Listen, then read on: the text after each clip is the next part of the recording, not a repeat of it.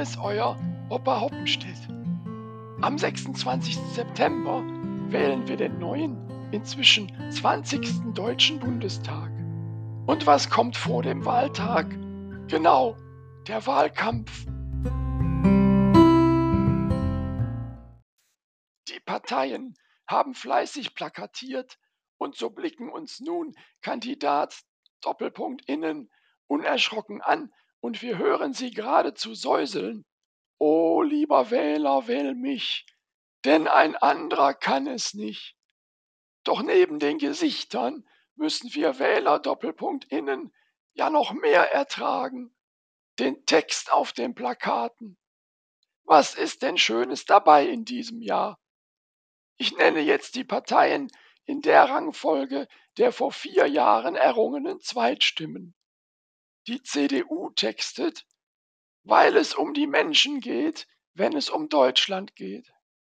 Habt ihr bei dem Satz nicht auch die Befürchtung, dass die Politik der Union künftig vor allem eins sein wird, inhaltsleer?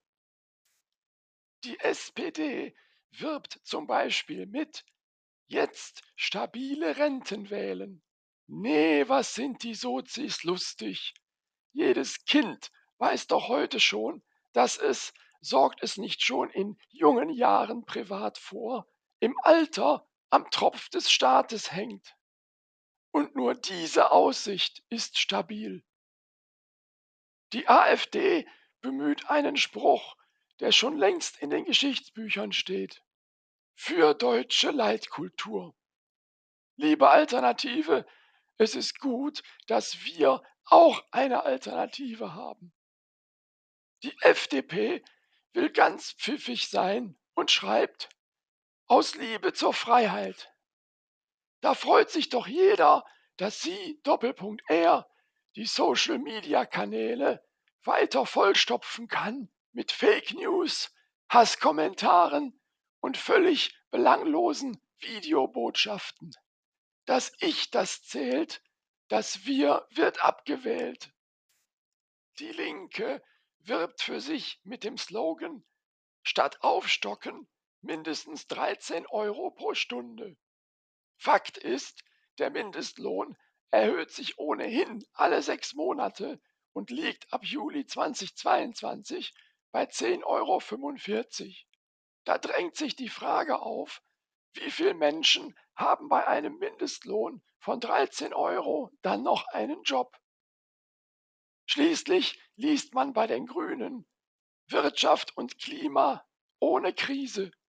Dass wir ein Leben ohne Krisen vor uns haben, das glauben wohl nur noch diejenigen, die Politik für ein Wunschkonzert halten.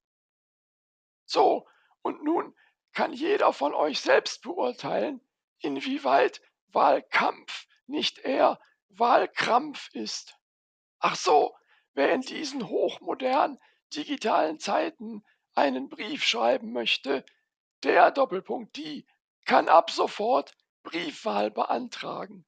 Jedoch die andere Variante ist auch verlockend. Erst zur Wahl und dann ins Lokal.